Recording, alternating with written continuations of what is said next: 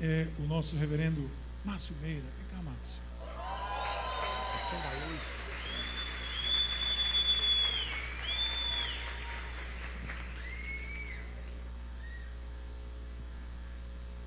Vocês conhecem esse rapaz?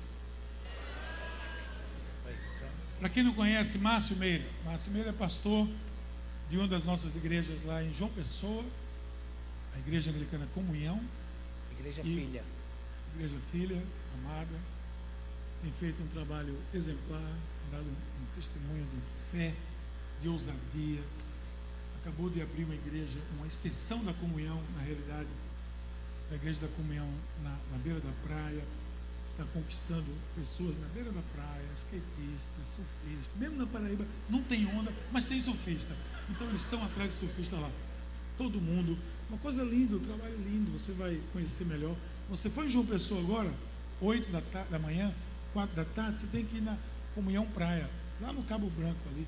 Na subida logo você vai ver aquela coisa bonita lá que Deus tem feito. Pastor Márcio caminha junto conosco há muitos anos e nós temos o privilégio de poder dizer que ele tem seguido em muitos, de muitas maneiras os passos aqui da paz e nós temos aprendido também muito com ele. Muito do que nós temos feito aqui entre os casais, ele nos inspirou, o trabalho na igreja dele nos inspirou e nós viemos aqui, fomos lá aprender e fizemos aqui. Então há uma parceria é, é, total aqui. Nós somos uma igreja, nós somos um povo. Esse é um filho na fé que eu tenho muito carinho, muito amor e quero pedir a você que estenda sua mão na direção dele para nós orarmos. Pai querido, muito obrigado pela vida de Márcio, muito obrigado pela presença dele aqui entre nós, muito obrigado pela tua mão sobre a vida dele, sobre o seu ministério, sobre a sua família. Pedimos a tua bênção, Senhor, hoje nessa noite que tu coloque nos seus lábios a brasa viva que o fogo do céu desça sobre ele. Traga para nós Amém. uma palavra final nessa virada Oh, das nossas vidas, Senhor, que tudo possa vir a acontecer segundo a tua vontade, para a honra e glória do teu nome. Amém. Amém, amém. Deus te abençoe. Obrigado, abençoe. Obrigado, bispo. Obrigado mesmo. Boa noite, povo de Deus! Tava dormindo, irmão? Acorda para Jesus. E aí, gente, todo mundo em paz? Quem está em paz aqui? Aleluia. Quem crê que Deus já está fazendo uma virada na sua vida?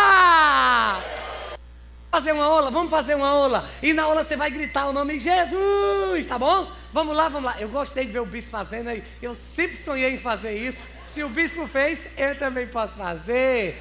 Prepara, prepara, prepara. Uma, duas, meia e já. Jesus! Show, show, show. Até o bispo Bill entrou na onda. Glória a Deus. Isso. Eu Tem que fazer de volta, né, gente? Eu vim, não voltei. Vamos de novo, vamos de novo. Agora, agora mais animação. Jesus! Entendeu? Calma, peraí. Era só ensaio. Eu tenho que dizer, um, dois, meio, já. Entendeu?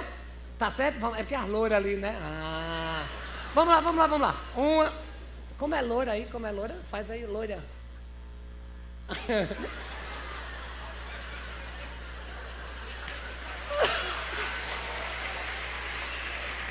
Uma, duas, três, já! Jesus! Uma salva de palmas para Jesus! Show! Então, gente, olha só, já foi apresentado. Meu nome, para aqueles que não me conhecem, é Márcio Meira. Para quem me conhece também é Márcio Meira. É, esse é para soltar o primeiro slide, Márcio Meira, tal. Tá onde? Ah! Eu sabia. São tantos telões que eu fico perdido. Gente, aqui parece um cinema, gente, pelo amor de Deus. Ó, me segue aí nas redes sociais, eu tenho Snapchat. Snapchat, Periscope, Instagram, Facebook, Twitter. Tamo junto. E só de raiva eu vou fazer um snap com vocês aqui. Só de raiva, só de raiva, tá bom? Só são 10 segundos, é bem rapidinho, então vamos lá.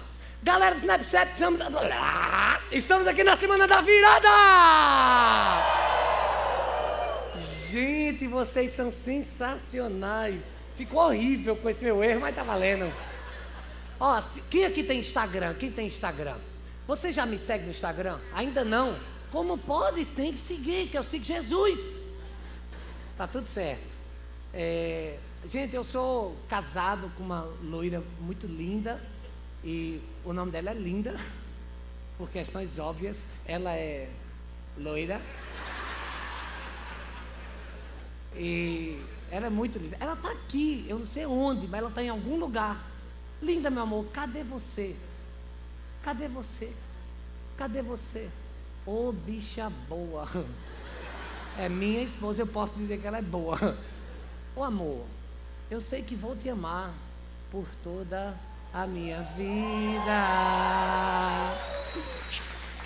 I love you, baby. I love you, I love you. Tá bom, gente, tá bom. Gente, com linda, como ela é boa, a gente tem duas filhas. Eu não sou besta, no ponto, crescer, multiplicar, encher a terra. E eu dei o gás. Quatro anos, nove meses esperando, irmão. Você quer o quê?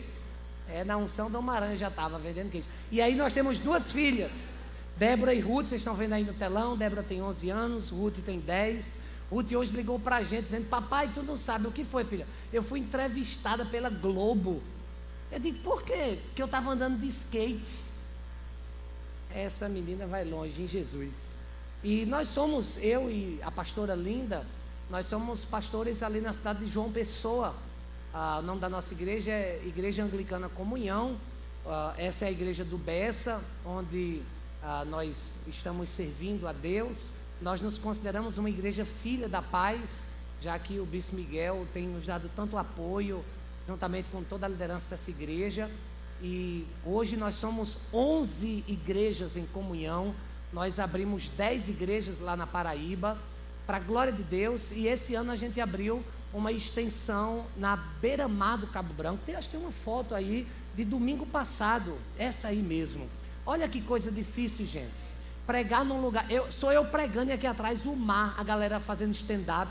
É difícil só o povo se concentrar na palavra. E o bispo que não sabe ainda, mas eu vou de bermuda para a igreja. Ele agora sabe do, do que está rolando lá. Mas eu vou de clerical, bispo. Eu vou de clerical e bermuda. Pense na jegueira. Mas eu estou lançando moda. Estou lançando moda. Jegue mais moda clerical.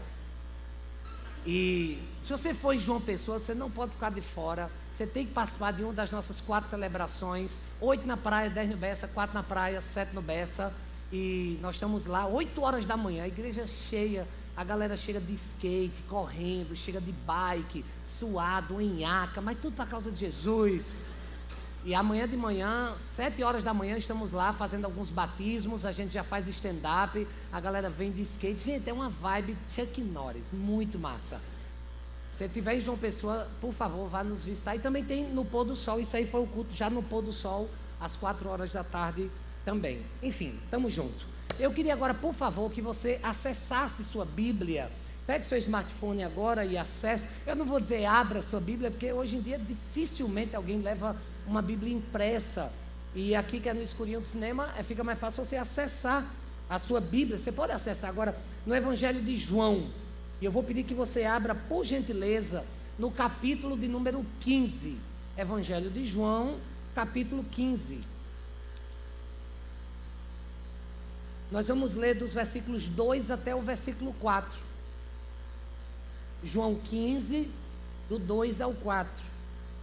Diz assim o texto, inspirado por Deus do Evangelho de João: Eu sou a videira verdadeira, e meu pai, ele é o agricultor. Todo ramo que estando em mim não dá fruto, ele corta e todo que dá fruto, ele poda, para que dê mais fruto ainda. Vocês já estão limpos pela palavra que lhes tenho falado. Permaneçam em mim, e eu permanecerei em vocês. Nenhum ramo pode dar fruto por si mesmo, se não permanecer na videira. Vocês também não podem dar fruto, se não permanecerem em mim. Essas são palavras do Senhor e nós damos graças a Deus. Todos nós trabalhamos com resultados.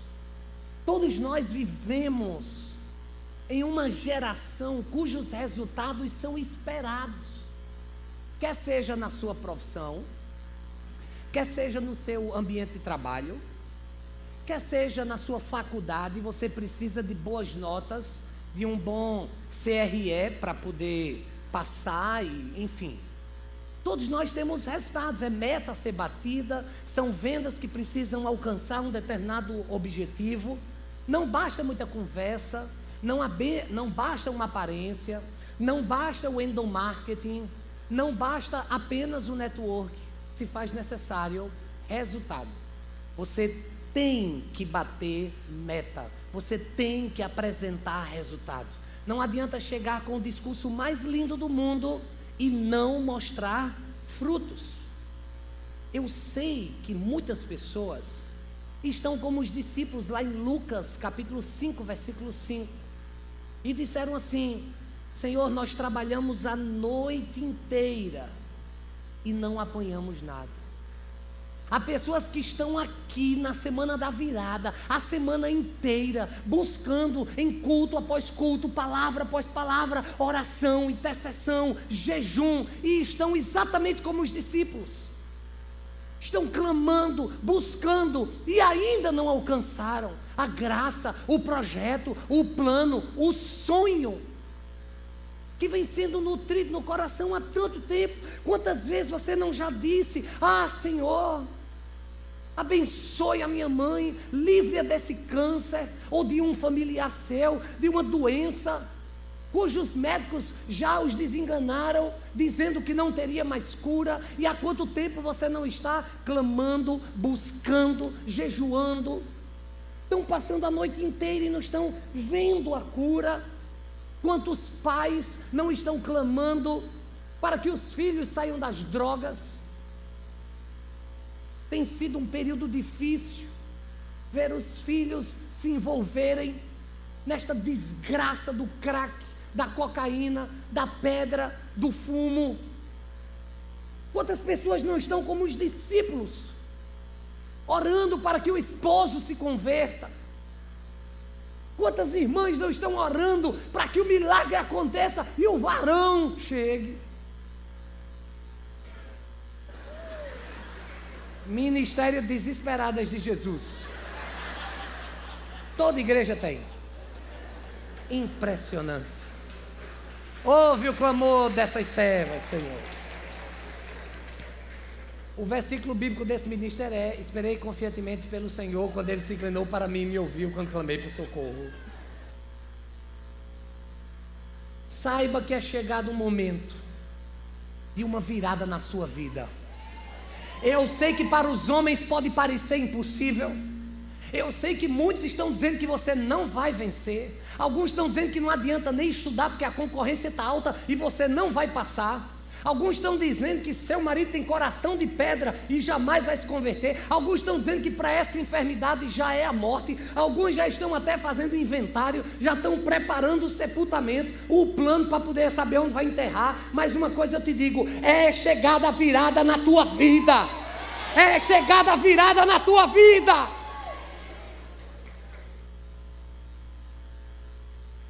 Quem aqui gostava de assistir Popeye? Gente, sensacional. Agora, nunca entendi esse desenho animado. Eu nunca. Primeiro, papai tem um antebraço tamanho de bonde. Aquilo é bomba. Mas todo desenho de papai é do mesmo jeito. Papai está com Olivia. Olivia parece que tem um diabo no couro. Ô oh, mulher para não se aguentar. Toda vez Brutus passa, Olivia dá mole. É uma safada? Não é crente. Brutos, ela dá mole, Brutos pega, é o mesmo Id. Todo, toda vez é o mesmo Id. Só falta o Chapolin Colorado chegar lá. Sou eu. É tudo igual. E ela, ah, ai, Brutus. em todo desenho animado, eu não sei se você lembra disso, mas todo desenho animado, o pai diz a mesma frase, e a frase é: chega eu não aguento mais. E aí ele vai come espinafre, e com uma força sobrenatural, ele vai lá, vence Brutus e termina com Olivia Palito. Primeiro, eu não sei como é que espinafre, coisa nojenta de ruim, esse desenho para estimular o povo a comer. É pior do que abacate, girimu.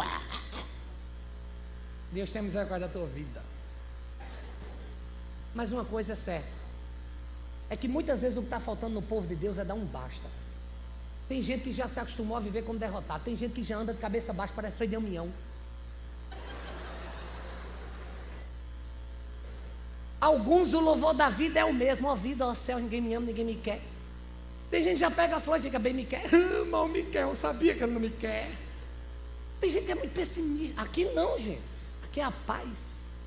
O pastor de vocês é bispo, tem nome de arcanjo e a voz que vem do alto. É o fraco.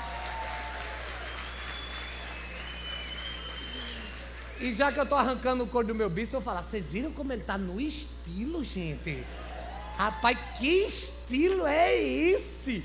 Viram o dockside que ele está usando? Eu nunca vi um bispo tão chique na minha vida. Glória a Deus.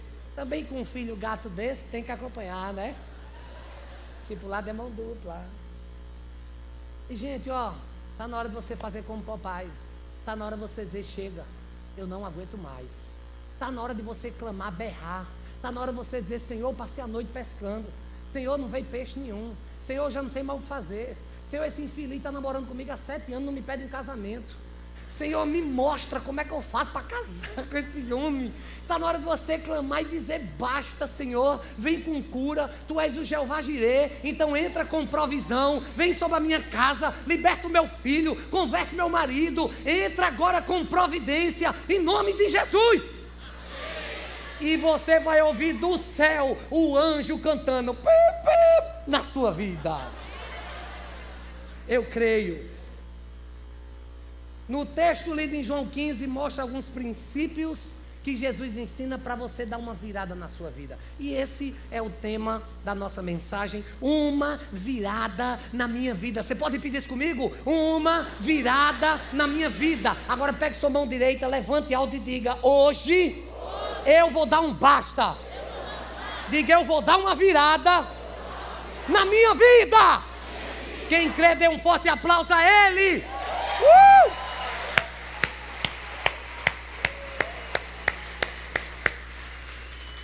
Então vamos orar. O cronômetro ali, meu bispo, não tem nada. Isso quer dizer que é tempo livre. Eu estou entendendo bem. Aleluia. Que é esse, irmão? Está boicotando, hein? Deu um pulo aí, não estava assim não, mas tudo bem. Vamos orar, gente, vamos orar. Senhor, eu me coloco em tuas mãos como a jumenta de Balaão. Não vale nada, mas o Senhor usa. Não deixa, Senhor, que eu venha atrapalhar o que o Senhor tem para falar nessa noite. Por isso, continua ministrando, que depois de um louvor como esse, depois de uma intercessão como essa, depois de uma semana exponencial como essa, o meu desejo, Pai, é que o Senhor venha com graça, com amor, com sabedoria e ousadia, a fim de ministrar profundamente aos nossos corações. Que o abrir dos meus lábios, que o meditar do meu coração, sejam palavras agradáveis na tua presença, Senhor, rocha minha e redentor meu. Amém. Uma virada na minha vida. Para que uma virada aconteça, baseado em João capítulo 15, eu quero compartilhar três rápidos princípios.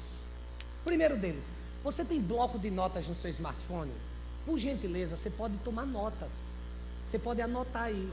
Ou se você preferir, for mais ousado, você pode entrar nas redes sociais. Agora. Não vai ficar xeretando a vida de ninguém. Entra no teu Facebook, no teu Instagram, entra no Twitter.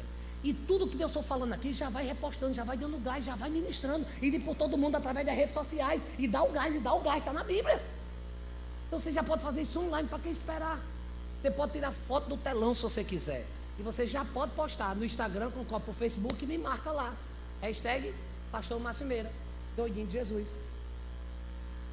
Vamos para alguns princípios? Esse hashtag eu inventei agora, esquece. Primeiro princípio é a purificação através da santidade. Se você observar no versículo 2, versículo 6, é importante que você entenda que o vaso ele tem que estar limpo. O instrumento precisa estar bem afinado. A ferramenta precisa estar afiada. Certa vez, um jovem e uma pessoa com uma idade bastante avançada inventaram de fazer uma competição para ver quem é que conseguia cortar mais árvores com um machado. E aquele jovem olhou para o senhorzinho de idade e disse: Com esse aí que eu vou competir, eu ganho fácil.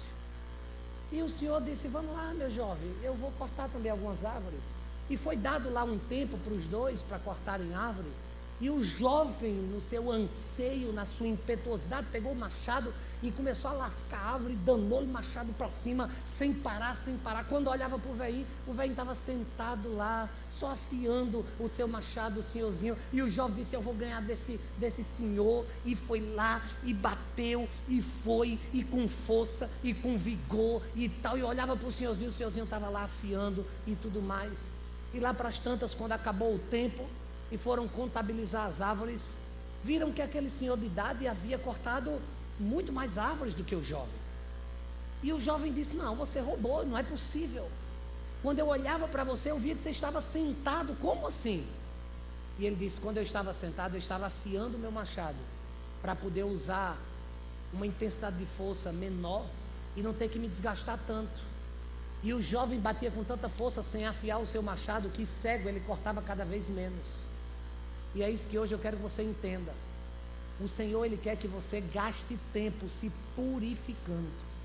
Sabe qual é o erro de muita gente? É, meter, é entrar na doida. Lincoln, ele falava sobre isso. Se eu tivesse oito horas para derrubar uma árvore, eu passaria seis horas afiando o meu machado. São pessoas que entram na igreja e querem da noite para o dia cantar no louvor. Quantos jovens eu não já conheci que dizem sim a Jesus, recebem um chamado missionário e da noite para o dia já querem ser arcebispo de Cantuária. É, para exagerar, eu boto logo lá em cima.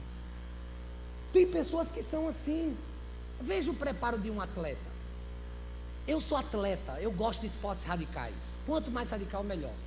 Então eu já saltei de paraquedas, eu sou faixa preta de kickbox, eu luto muay thai, já fiz jiu-jitsu, eu faço crossfit seis vezes por semana, eu gosto de stand-up, faço remo sempre que posso, eu surfo também, ando de skate semanalmente. Então eu sou o cara dos esportes. Eu não gosto de futebol, acho muito violento.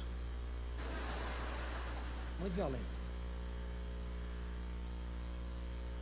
E uma coisa que eu percebo é que nós precisamos entender, e como nós temos um ministério muito voltado para os esportes, só para vocês terem uma ideia, amanhã vai rolar lá em João Pessoa uma competição de jiu-jitsu, só da academia da igreja.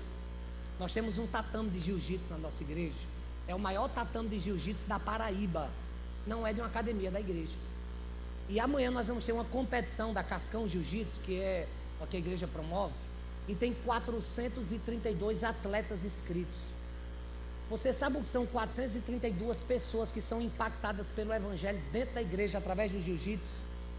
É o povo dizendo a paz do Senhor e lascando o cacete. Armlock mata leão.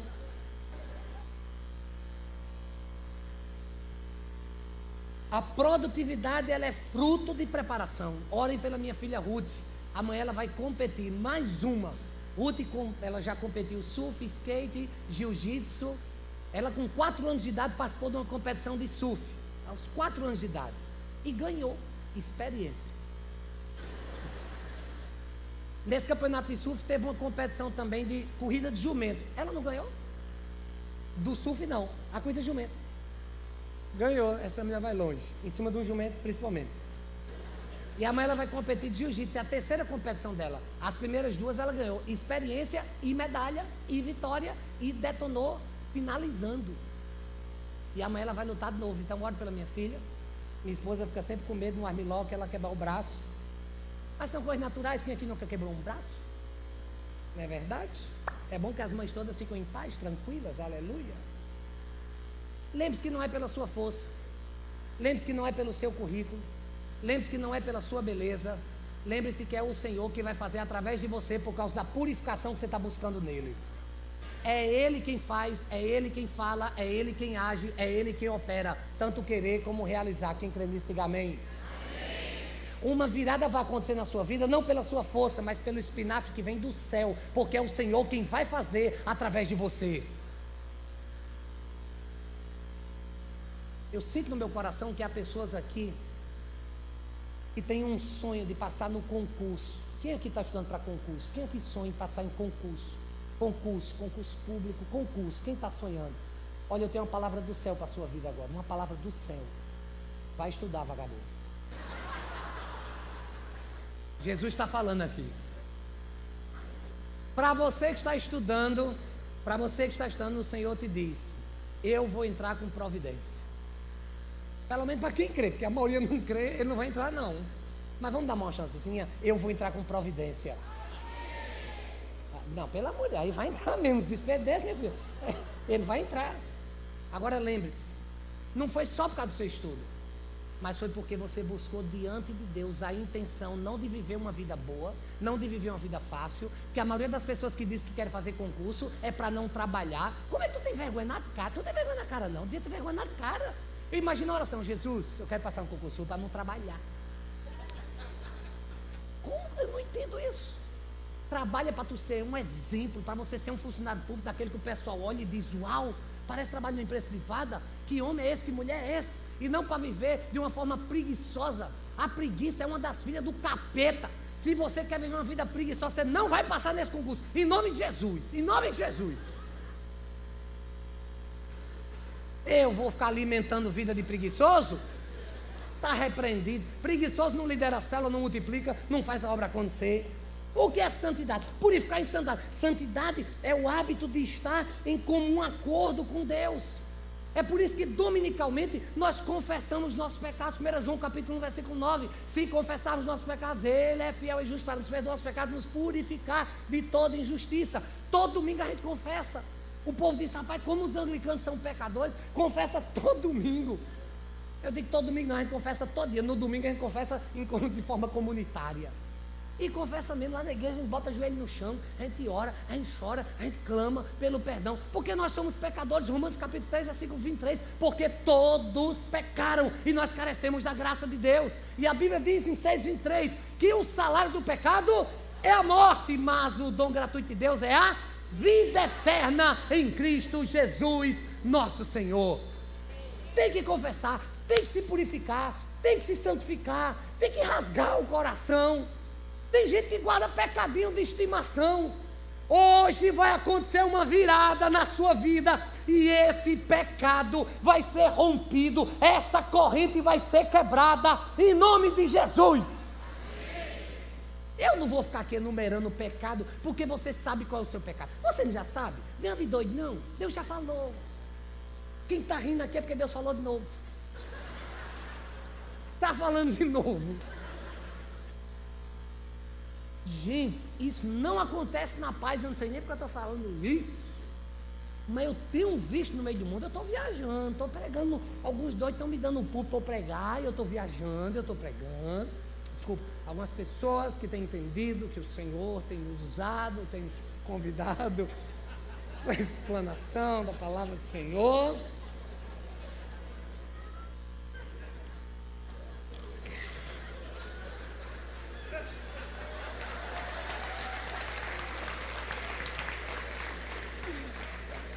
Cara, você ter o bispo como seu pastor, seu discipulador, seu pai na fé e ficar do seu lado na hora da pregação é um desafio.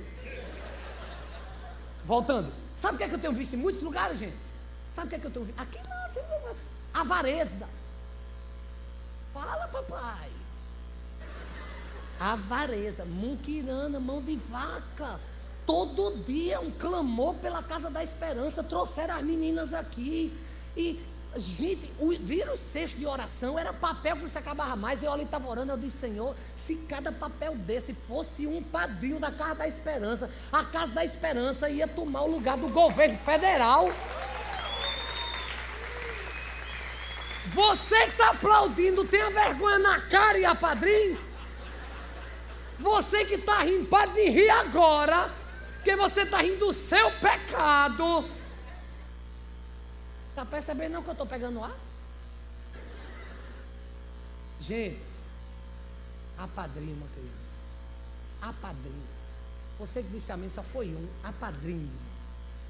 Hoje, sai desse lugar e diga, lá, lá no lugar onde tem o povo da casa desse diga assim: me perdoe por eu ser um pecador, mas hoje eu quero me redimir assumindo o meu papel e meu compromisso, se purificando e se santificando, assumindo o meu papel como padrinho na casa da esperança. Deus agora está falando diretamente com você. Você que é amarrado, você que tem o dinheiro como centro da sua vida, você que é daquele que diz, ai, eu recebi meu salário, ele já voou. Como voou? Dinheiro não tem asa? Se o dinheiro voa, é porque ele manda em você, você não manda nele. Porque se você mandasse nele, você dizia, ei, dinheiro, ei, dinheiro. Casa da Esperança, agora.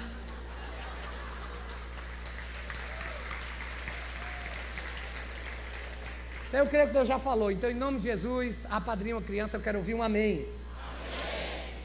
Tem outros pecados, né, gente? Vamos falar pecado? Não, você já sabe. Você já sabe.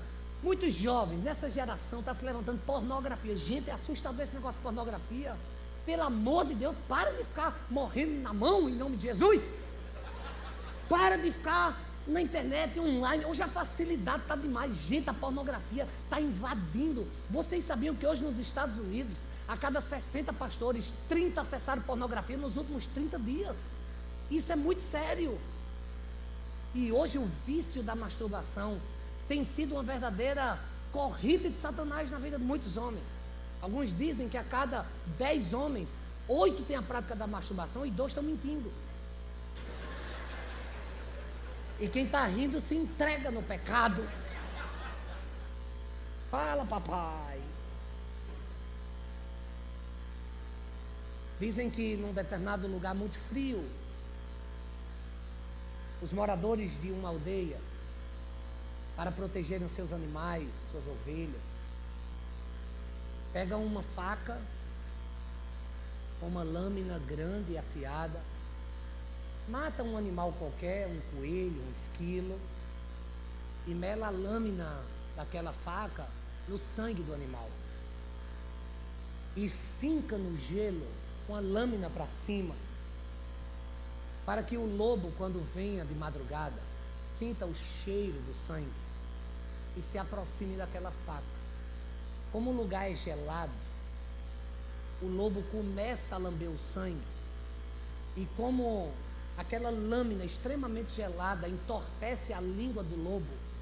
E o lobo, quanto mais lambe, o gostinho do sangue, a língua dele corta e ele, sem perceber, começa a experimentar do seu próprio sangue. E lambendo aquela faca e tomando do seu próprio sangue, o lobo morre pela própria boca. E o Senhor falou comigo através de um livro maravilhoso do pastor Hernandes Dias Lopes, de pastor para pastor, que há muitas pessoas que estão morrendo em seus próprios pecados, porque o salário do pecado é a morte. Mas hoje eu creio que é uma noite de virada. E você vai dar uma virada em sua vida e vai viver santidade, purificação através da santidade em nome de Jesus.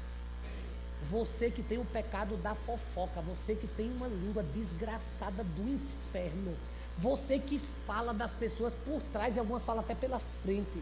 Você que é invejosa, você que fica nutrindo esse tipo de sentimento, hoje o Senhor quer te libertar em nome de Jesus. Segundo princípio, permanecer na palavra de Deus. Nos versículos 4 ao 7, 9 ao 10 e o 16, nós vemos a expressão permanecer. Vamos repetir a expressão? Permanecer. Aparece 12 vezes. Permanecer é vida de comunhão com Deus, intimidade com Ele. Permanecer nele também significa que nada pode nos separar dele. Quando nós permanecemos em Deus, a nossa intimidade, a nossa comunhão, nós nos parecemos cada vez mais com Ele. Gente, durante essa semana eu vim todos os dias de João Pessoa para cá para permanecer mais perto de Deus. E eu confesso em dizer para você que eu fui extremamente impactado nessa semana da virada. Essa semana eu dei virada em várias áreas da minha vida. Inclusive em 2016 você está convidado, caravana, Recife, João Pessoa. Vai ter semana da virada em João Pessoa também.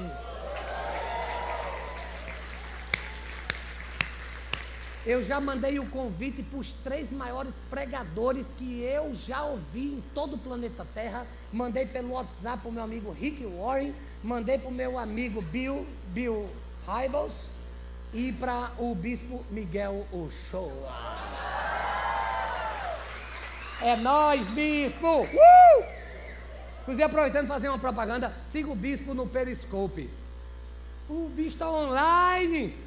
Todo dia palavra do céu para a sua vida, bem cedinho. Os olhos cheios de remela, mas palavra do céu. É uma benção. Ele prega e ora e abençoa. Pense no bispo online, glória a Jesus. Gente, olha só. Eu fiquei pensando assim: quem quer permanecer em Deus? Pouca gente aqui, fica difícil pegar para esse povo. Eu creio que você tem que permanecer. Ó, deixa eu dizer uma coisa. Permanecer no casamento. Gente, há uma vibe aí. E que casamento tem seus dias contados. Há uma vibe de que, ah, enquanto deu certo no casamento, que conversa é essa? Tem pessoas que dizem assim, ai, eu quero a minha felicidade. Você quer ser feliz? Não case. Está na Bíblia isso. Não, fala certo. Vai, quer ser feliz, vai casar? Lascou, meu filho. A Bíblia diz isso, não diz lascou, não. É a versão nordestina. Ah, é o apóstolo Paulo diz isso. Deve ser no caso. Agora, ó, casou, você tem que tomar uma decisão. Faça o seu cônjuge uma pessoa feliz. Eu não estou em busca da minha felicidade. Eu quero fazer aquela loura boa feliz. Feliz. Então, meu amigo, eu faço o que ela quiser. É cafuné, é nenené, é nenené, é moído, mulher gosta de moído. É, é o mou, é o mou. Ela diz, não, porque está muito frio. Eu desligo. Ai, está muito calor. Ah, meu Deus do céu, eu ligo. Bota uma música, eu boto uma. Está muito alto, eu abaixo a música. Ah, essa música está muito animada. Em nome de Jesus, diga o que é que tu quer logo. Porque o que eu quero é rápido, fácil, simples, aleluia. Porque mulher, para ter um Pentecostes, tem que ter tanta oração. Nós vamos, clamamos, uh, aleluia. Mulher um moído.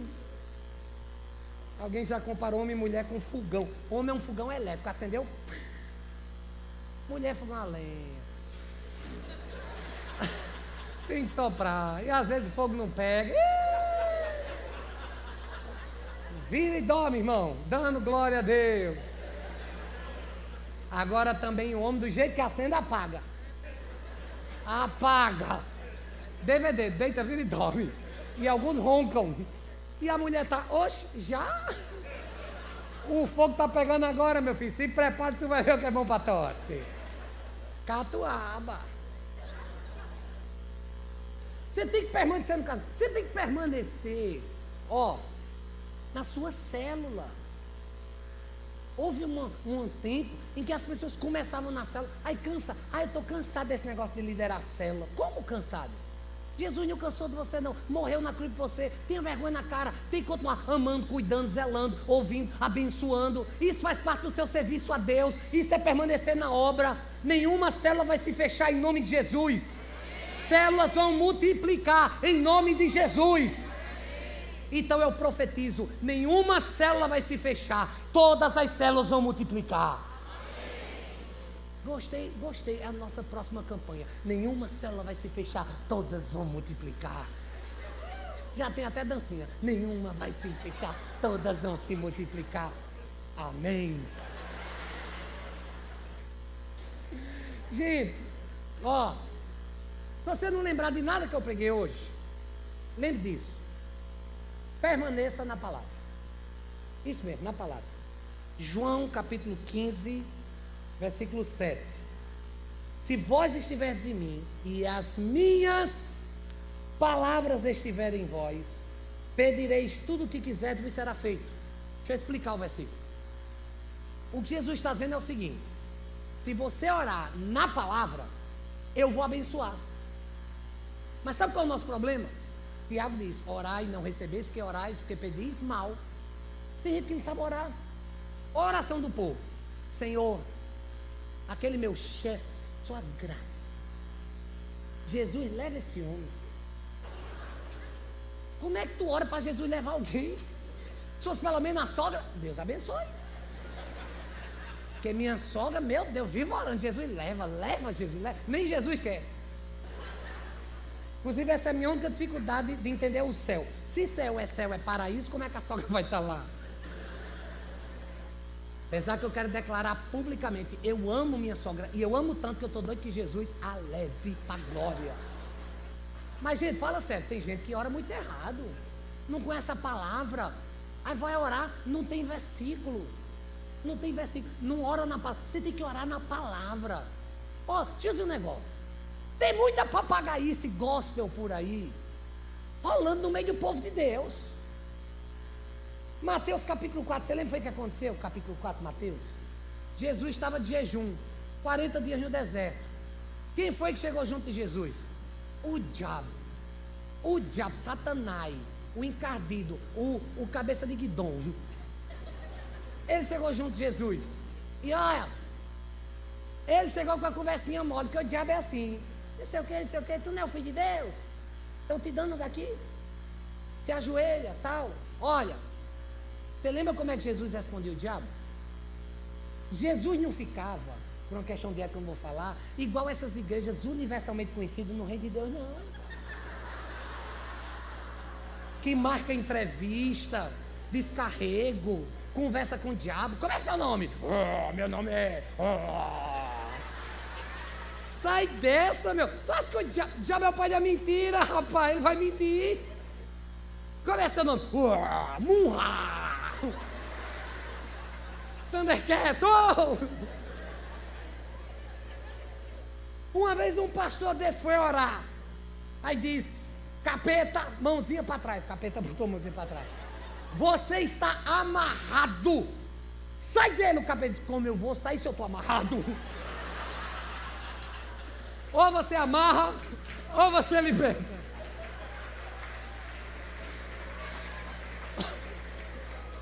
Gente, Jesus não tinha esse papinho, não, rapaz. Para com essa conversa. Tá com muita conversinha com o capeta. E de conversinha querendo saber da vida dele. Deixa de ser curioso. Como é capeta no inferno? É quente mesmo, capeta. Tu quer ir para lá, infeliz? Então para com essa conversa. Ge Ó, deixa eu dizer outra coisa. Que agora não é motivo para rir, não, hein? O capeta usou a Bíblia com Jesus, vice? Vice? Falei bem nordestino, tá? Usou a Bíblia o capeta disse assim: o capeta disse, porque está escrito, olha que capeta safado, que bicho imundo, nojento, filho de uma chocadeira. Ele disse assim: Tu não és o filho de Deus? Está escrito: darás ordem aos anjos a teu respeito para que te guardem. Se joga de cima desse prédio. Olha a mesma conversa do diabo. Jesus morrendo de fome, com a fome. Imagina a fome que Jesus estava. Muitos aqui presentes Teria dado um pinote, teria dito, é Jesus, me segura. Mas Jesus rebateu na palavra. Ele disse: Não tentarás o Senhor teu Deus. Ele disse, quando o diabo disse, então está fome, então se prostra, então ele disse, nem só de pão viverá o homem, mas de toda palavra que procede da boca de Deus. Você tem que ter Bíblia nos seus lábios para poder dar um golpe Chuck Norris, Jim Close, Van Damme, retroceder nunca, render-se jamais na caixa dos peitos do diabo. Quem é da minha geração lembra muito bem do senhor Miyagi. Danielson, para a direita. Para a esquerda. Direita. Esquerda. E senhor Miyagi ficava na beira da praia.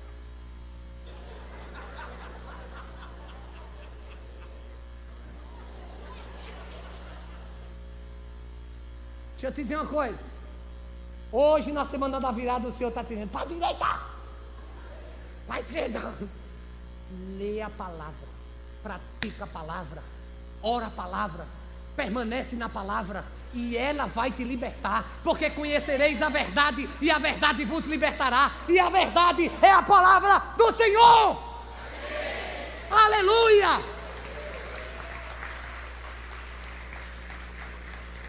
Mas qual é o problema do povo? Não lê a Bíblia. Lê a Bíblia. Abençoado. Lê a Bíblia. Ai, pastor, ora por mim. Ai, eu vou pedir para o bispo tem oração mais forte para orar por mim. Tu quer uma oração forte? Abra a palavra e ora a palavra. Lê a palavra. Eu quero compartilhar com vocês um voto que eu fiz com Deus. E hoje eu quero convidar vocês a entrar nesse voto comigo. Foi comigo, mas pode ser que Deus fale com você agora. Eu fiz um voto ao Senhor.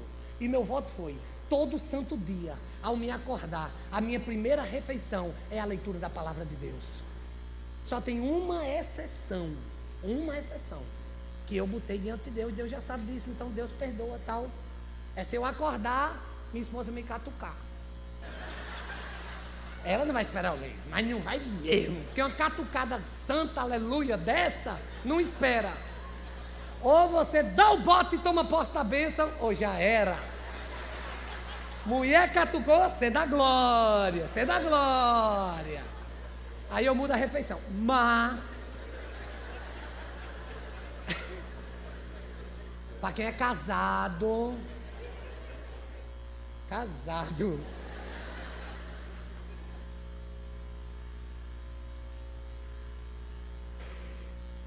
Terceiro e último lugar.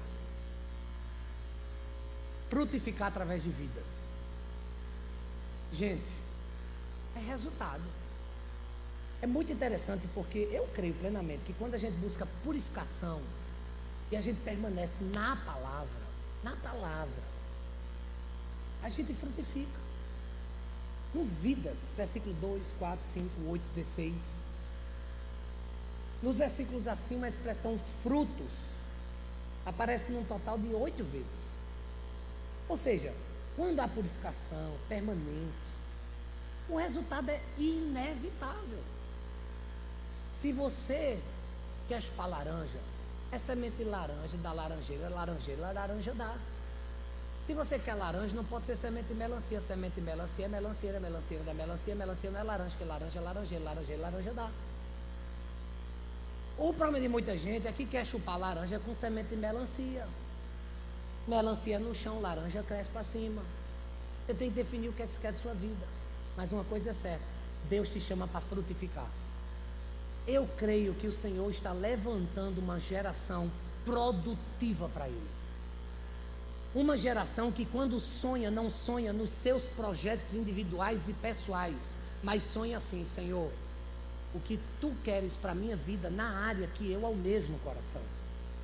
São pessoas que estão sempre prontas a colocar em Deus. Nós entendemos fruto como resultado de uma virada. Quando há uma virada em minha vida, eu nunca mais serei o mesmo. Quando há uma virada na minha vida, eu passo a ser produtivo. Quando eu entendo a perspectiva de eternidade, eu não gasto o meu rápido e precioso tempo na terra com coisas passageiras, secundárias. Eu penso no propósito eterno. Eu olho para as pessoas e imagino: o inferno não pode ser o destino delas. E eu quero frutificar. E você tem uma célula, chame para a sua célula, convide para a sua célula, ligue para a sua célula, mande mensagem para a sua célula. Deus quer te usar num pequeno grupo, na sua célula. Ah, pastor, no dia da célula eu tenho que estudar. Não vai passar. Praga de pastor pega.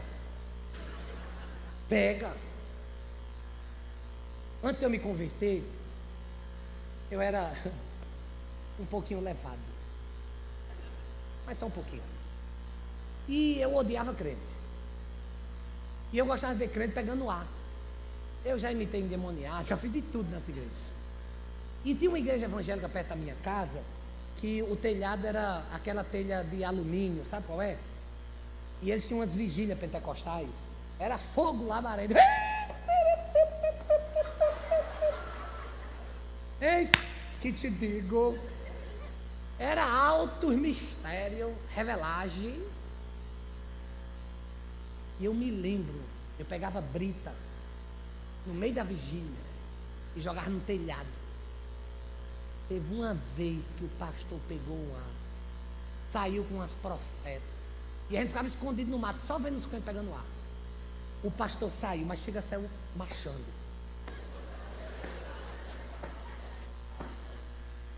E a gente vai pegar, vai pegar, vai pegar. Ele diz, eis que te digo. E a gente não mata. Diz, diz, diz. E ele, eis que te digo. Você que jogou a pedra, digo, sou eu. Você ainda vai ser pastor, joga essa praga na sua vida. Você vai ser pastor para saber o que eu estou passando. E tu verás que essa praga vai pegar na tua vida. Vocês têm noção que vocês aplaudiram por uma praga? Mas praga de pastor é bênção, porque se reverte para a glória dele e para a eternidade das pessoas. Então agora pode aplaudir. Aleluia! Aleluia! Então vá frutificar. Estude outro dia, mas guarde o dia para o Senhor, na igreja, no templo e nas casas. E guarde um dia para a célula e evangelize e chame. E em nome de Jesus, já era para essa igreja ter 100 células. Já era. Está com quantas células, meu bispo? Está com 90 aí? 90 aí? E não chegou em 100 ainda. Então, em nome de Jesus, você quer dar tempo, abre uma célula na sua casa agora. Tem algum bebê passando na rua? Vem cá, meu filho, vamos abrir uma célula na sua casa. Vamos evangelizar. Deus quer te usar. Ele quer te usar. Deus quer te usar. Deus quer te usar. Diz amém, irmão. Porque senão eu vou ficar repetindo, repetindo, repetindo.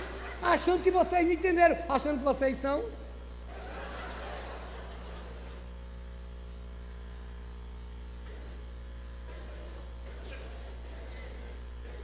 Tem que dar fruto. Todo trabalhador quer ver o fruto do seu labor, do seu trabalho. Quando trabalhamos para Deus, sob a sua graça, os resultados também acontecem. A Bíblia diz em João 15, 2: Toda vara em mim que não dá fruto é cortada. Vamos ler esse versículo juntos? Toda vara em mim que não dá fruto é cortada. Quem aqui está em Jesus, diga amém. amém.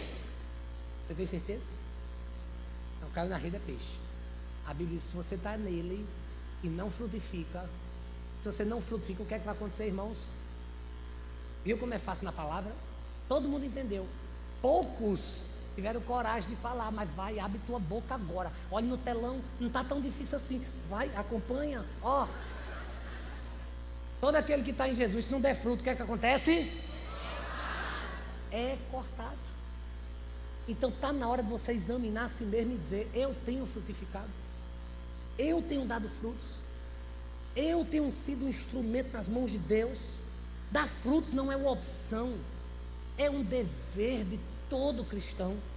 Quando falamos em frutos, não podemos pensar apenas em uma geração, mas nós temos que pensar na próxima geração. E só assim eu entendo, e permitam-me agora parar um pouco para falar, e só assim, meu bispo, eu entendo, Senhor. Eu, sinceramente, gente, sinceramente, a minha mãe me abandonou, eu tinha sete anos de idade. Eu morei com meu pai, um alcoólatra violento, que me batia quase que diariamente. Eu sofri espancamento. Meu pai chegava embriagado em casa. Hoje é samba do crioulo doido. Sai da frente que é cacete. E eu dia que ele chegava e dizia, Márcio, venha cá. Quando ele me chamava, eu me pelava todo de medo, porque era cacete. E ele quer dizer, Márcio, você se comportou na escola hoje? Eu, sim, pai, eu me comportei. Pois vai apanhar para quando está se comportando. Não ri não, que doía. E eu dia que ele perguntava, mas você quer apanhar de quê? Dava opções. Cinturão, tomada de ferro, corda que amava rede, sapato, chinela, raider, tesoura voadora. Eu gostava do raider. Anatomicamente, ah, mais confortável. E cresci assim, cresci indignado. Cresci revoltado. Experimentei droga. Roubei, pichei, vandalizei. Chutei o pau da barraca. Vivi uma vida longe de Deus, longe dos pais. Me envolvi com drogas. Fui preso, fui para o juizado de menores. Pintei um certo. Ruim não, o diabo. A molesta. Confesso. Respondi processo. O furto, estelionato e vandalismo aos 17 anos de idade, num encontro de jovens com Cristo da igreja anglicana, eu disse sim a Jesus. Meu relacionamento com meu pai era terrível, com minha mãe não tinha. Ela havia desaparecido. Eu não sabia notícias suas. Meu pai se converteu. Meu pai, quando se converteu, disse: Aleluia, agora eu vou ter um relacionamento com ele. E eu me lembro que o pastor do meu pai, uma vez pregando, disse: Você, jovem, quando chegar em casa, abraça seu pai, dê um beijo no seu pai. Beijo meu pai, eu nunca dei um abraço como um beijo. Mas quando o pastor pregava para mim a palavra de Deus, eu obedecia. Cheguei em casa, eu me lembro como hoje. Cheguei em casa, Paiinho, queria fazer um negócio com você. Quer? Tempo muito delicado. Quer? Botei a mão no ombro dele assim e me aproximei para dar um beijo nele. Esquece, né? Viada?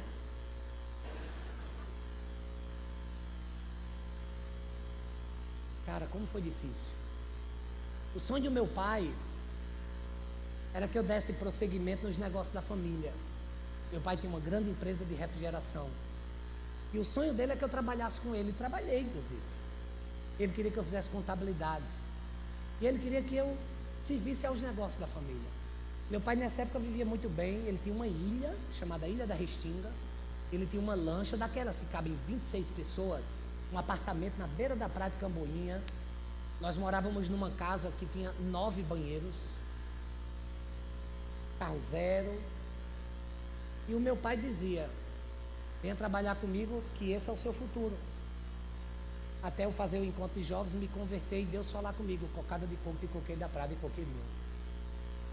E Deus foi claro comigo quando disse: Eu tenho uma obra para realizar na sua vida e não é na empresa de seu pai. Eu te chamo para uma vocação santa. Eu te chamo para proclamar o meu evangelho. Eu me lembro quando eu procurei o meu antigo pastor e disse a ele: Pastor, Deus falou comigo. Só que eu fui com cabelo roxo, com um brinco, calça rasgada. E disse, pastor, se liga na parada aí, meu irmão. Deus falou comigo que tá ligado. E o pastor disse, é o quê, menino? Pastor, meu irmão, se liga na parada, tu não tá ligado não. Deus falou comigo assim, meu irmão, foi uma parada muito sinistra, tá ligado, meu irmão? E o pastor disse, vai orar, Tá bom, pastor, só um minuto. Senhor, em nome de Jesus, fala com o meu pastor. Fala com ele. Tu me chamou, foi tu que me chamou, Jesus. Então fala com ele. Aí o pastor tomando meu, o que é você está fazendo? Estou orando, pastor, o senhor não mandou? Não, meu filho, eu disse, vai orar. Tipo assim, desaparece.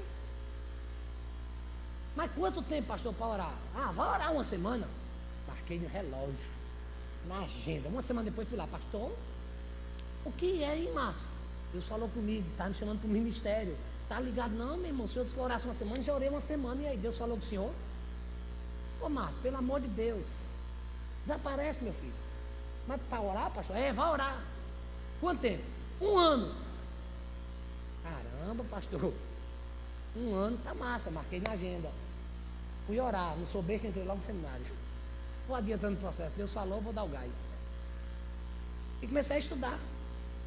Meu irmão, só quando eu fui para o seminário, fui para o seminário pentecostal, a turma lá, a paz do Senhor, aleluia, glória a Deus. Que molesta é isso na nossa igreja, não nada disso.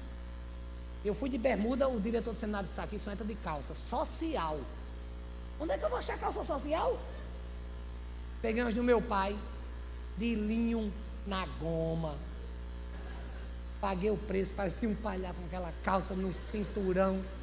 Sapato social, parecia que tinha passado catarro lá eu ia para aula pagar o preço. Eu me lembro, no dia que eu cheguei para o meu pai e disse: Pai, o senhor já é crente, o senhor vai me entender. Deus falou comigo, pai. Deus está me chamando para o ministério. E Deus me disse que eu ia ser pastor. Caramba, sabe foi que eu ouvi do meu pai? Meu pai disse assim: parou o carro e disse: Desça do meu carro agora. Eu disse: que foi, pai? Essa é a maior decepção que um filho já me deu na vida. Se você me dissesse que estava em dúvida sobre sua sexualidade, meu filho, não seria uma facada tão profunda quanto dizer que vai ser pastor. Meu filho, você esqueceu que eu sou crente, eu sei o que pastor sofre. Pastor come o pão que o diabo amassa. E você, meu filho, quer ser pastor porque você não estuda. Você quer ser pastor porque você não vai passar em curso nenhum. Você quer ser pastor porque você não quer trabalhar, quer ser um vagabundo. Mas uma coisa eu lhe digo, meu filho, você vai passar fome. E você vai vir com pires me pedir esmola. E para aprender, desça logo do carro e vão andando para casa. Eu disse, mas pai, o pai nada, desaparece da minha frente. Um crente já, viu? Essa já era ele na versão crente.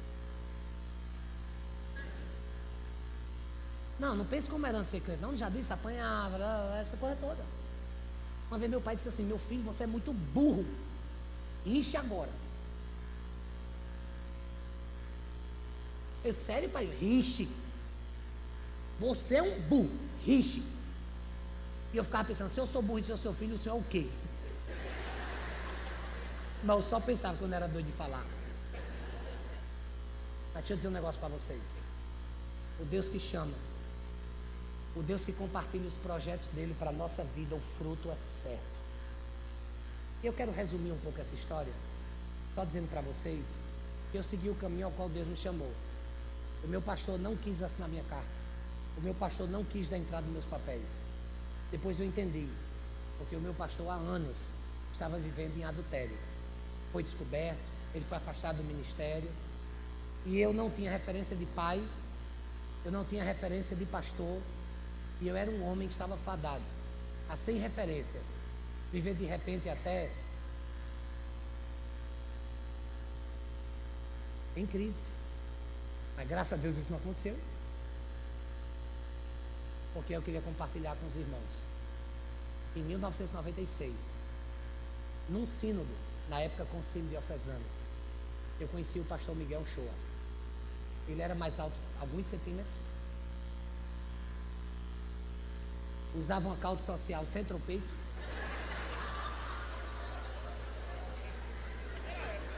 É porque na época era moda.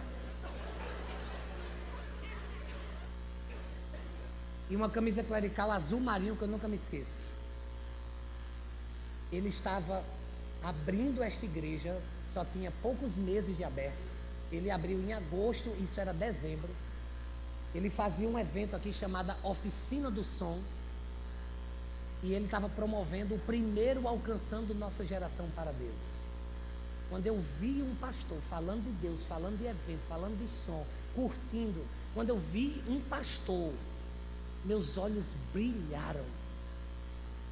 Porque eu, como líder da juventude, eu queria fazer um show gospel na minha igreja, e meu pastor disse: Você está doido? Só por cima do meu cadáver eu comecei a orar.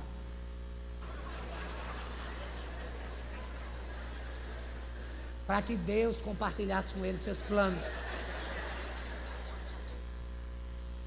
E brincadeiras à parte, o pastor autorizou eu fazer um show, mas ele disse: show não, show é coisa. Não. Você vai fazer um concerto gospel. Quem vai para um concerto gospel? Imagina eu, ei galera, ó, vai rolar aí uma parada muito massa. O que é, meu irmão? Concerto gospel. Gente, quando eu conheci o pastor Miguel, e poucas pessoas sabem dessas histórias. Acabou de acabar meu tempo, mas vou pedir só mais alguns poucos minutos. Estou terminando, estou terminando. Rapidinho, se pode, gente, rapidinho. Ah, obrigado pela força, irmãos. Valeu, valeu. Hoje é sábado, aleluia, oh, glória.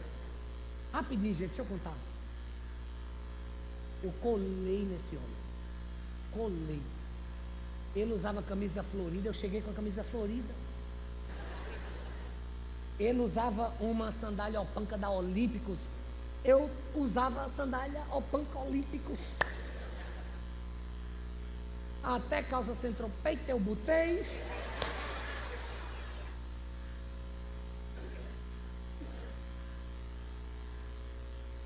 Eu cheguei para esse homem aqui, não alcançando nossa geração, depois de uma pregação do pastor Chuck. Eu me ajoelhei e falei para ele, pastor, por favor, ore por mim, por favor, me ajude. Por favor, acredite. Deus, eu sei que não parece, eu sei que ninguém vai, ninguém vai acreditar, mas bota uma fezinha, é Deus mesmo. Gente, eu preciso dizer para vocês que esse homem, ele me adotou espiritualmente. Me adotou, foi referência para mim.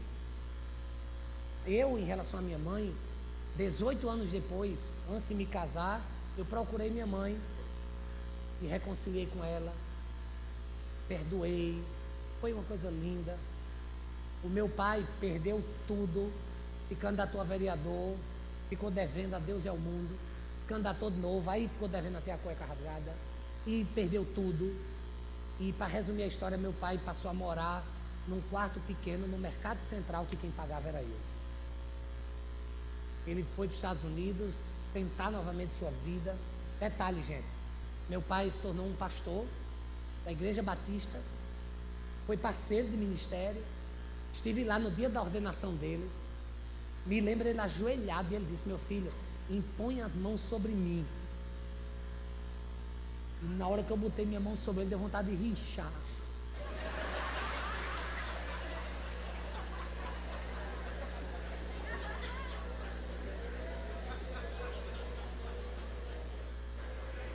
Como é rinchar, irmão? Como é rinchar? Rincha aí, vai. Rincha aí, como é rinchar? Não, como é? Como é rinchar somente? É assim? Não? Acho que ele não quis rinchar, não.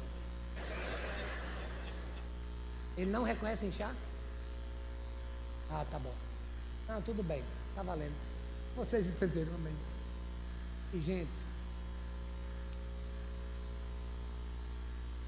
esse homem acreditou em mim.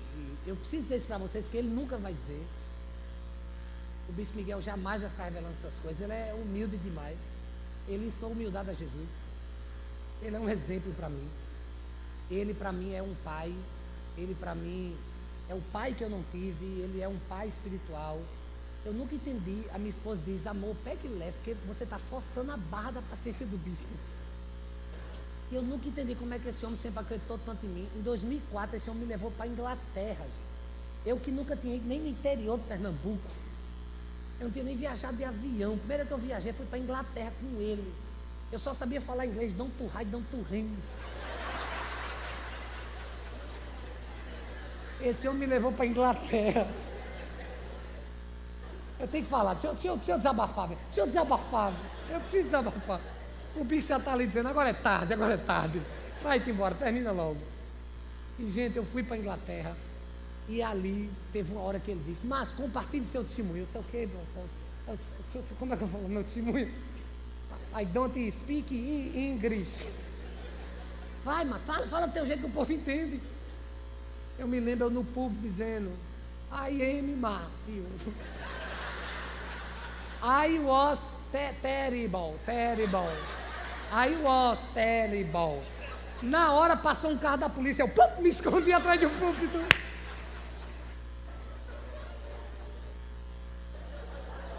Lembra disso? Lá vem esse John. Só John para dar um púlpito mesmo para mim. E aí, eu queria compartilhar com vocês que eu fui para a comissão de ministério para ser ordenado pastor. Quem era o presidente da comissão do ministério? Miguel. Eu disse, é sopa. Ai, papai. Agora eu vou ser pastor, 21 anos de idade. Terminei seminário. Já estava à frente de duas igrejas. Cheguei lá na comissão com meu brother. É nós. O passado do peixe é grande. Cheguei lá, contei, contei, contei. Quando eu terminei de falar, eu crente que ele ia vir, tá a mão na minha cabeça, meu filho, que orgulho, ser um pastor, aleluia. Sabe o que ele me disse? Você é muito imaturo. Você tem que amadurecer, aprender muita coisa na vida. Tenha mais humildade, abaixa essa bola. E não está na hora de você ser ordenado. E vá orar mais um ano. Porque é meu amigo, meu pastor, meu brother. Me lascou, velho. Fiquei com a raiva desse Benedito pastor. É porque é meu brother. Gente, passei mais um ano. Eu entendi o que é que Deus queria me ensinar. Eu entendi. Um ano depois eu fui dizendo, será que eu vou ser Será que eu vou passar? E eu aprendi bem a lição. Realmente não era hora. Nem um ano depois também era. Mas aí Deus usou de misericórdia e graça ele ministrou na minha vida. E foi, não foi um ano que ele me deixou só. Foi um ano que ele mandou eu ler o livro de John Stott, Ouça o Espírito, Ouça o Mundo. Pedia para eu fazer resenhas. Não foi uma pessoa que me virou as costas. Foi uma pessoa que continuou me amando, acreditando em mim, mesmo quando poucos acreditavam. E aos 22 anos de idade, ele me disse: Márcio, hoje Deus começa uma obra na sua vida. Eu me lembro que ele pregou no dia da minha ordenação. Eu tenho um sermão que ele pregou no dia da minha ordenação. E eu me lembro como se fosse hoje. Ele dizendo, Márcio, fique em pé. E olhando para mim, ele me disse lições preciosas que eu sigo como princípios de Deus para a minha vida. Quando o seu pastor lhe der uma orientação, entenda, é princípio de Deus para a sua vida. Especialmente quando ela estiver embasada na palavra. Você nunca vai viver uma virada na sua vida se você não seguir os princípios de Deus através da sua liderança. Se você não segue os conselhos na palavra, você nunca vai frutificar. E eu quero hoje honrar, eu quero hoje louvar Deus, eu quero hoje agradecer pela vida dele, que eu hoje chamo discipulador bispo e pai estou. Ele tem sido um pai, ele tem sido um amigo, ele tem sido o meu maior exemplo de inspiração. Quando eu olho para esse auditório lotado, eu penso, quando eu crescer, eu quero ser assim. E hoje eu quero louvar a Deus, desafiando você que tem planos e projetos e que talvez não foi acreditado nem por aqueles mais próximos a você. Hoje eu quero te dizer, há um bispo, há uma equipe pastoral, há pessoas que acreditam em você, porque Deus te chamou para frutificar. Deus te chamou para frutificar do teu jeito, assim como você é. Deus ele tem um plano na sua vida. E para encerrar essa mensagem, eu quero usar uma citação do poeta romano Vigílio. E com essa citação eu entendo o que é que realmente Deus tinha para a minha vida através do meu bispo Miguel Shoa. Vigílio ele diz: Os netos colherão os frutos das tuas árvores. E eu creio que hoje, eu estar na semana da virada, depois de uma semana de grandes gigantes pregando nesse lugar, eu creio que eu estou apenas colhendo frutos de sementes que esse homem lançou sobre a minha vida. A minha pergunta é: que sementes hoje você vai lançar para que os seus filhos e os filhos dos seus filhos venham colher? O salmista diz no Salmo 3: E tudo o quanto ele faz será bem sucedido. Deus tem planos de sucesso para a sua vida, para que haja uma virada na sua história e o sucesso se estabeleça. Eu peço que você hoje tome uma decisão e diga como o papai: basta, eu não aguento mais. Vamos orar? Fique em pé no seu lugar. Vamos orar ao nosso Deus.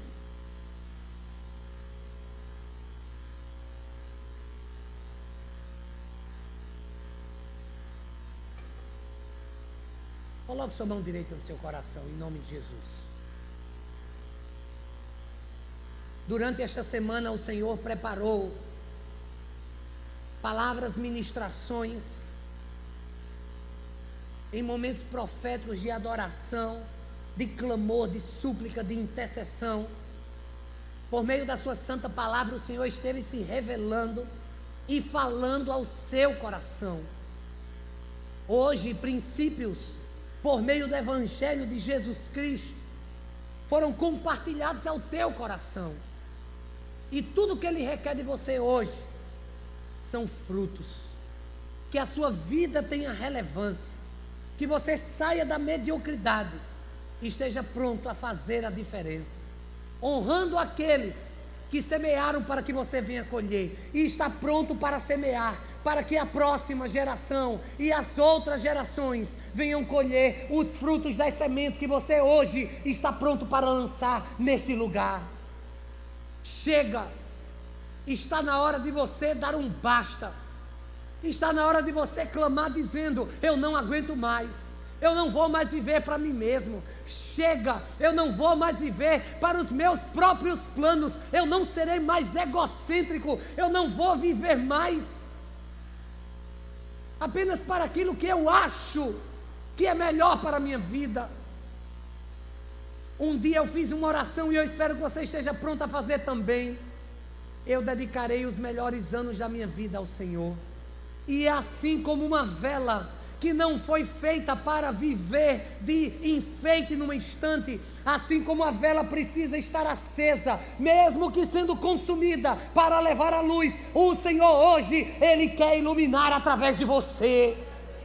Você será consumido, não será fácil, você vai receber um não, você vai convidar e as pessoas não vão aceitar, mas o Senhor vai te usar, lança a semente que o fruto virá. E se você hoje ouve a voz do Senhor e está pronto a obedecer na palavra, receba essa promessa. E tudo quanto você fizer. E se você buscar em primeiro lugar o reino de Deus e sua justiça, todas as coisas serão acrescentadas, porque tudo quanto você fizer, você será bem sucedido. E você está pronto a dar uma virada na sua vida. Faça dessa canção agora a sua oração. Em nome de Jesus.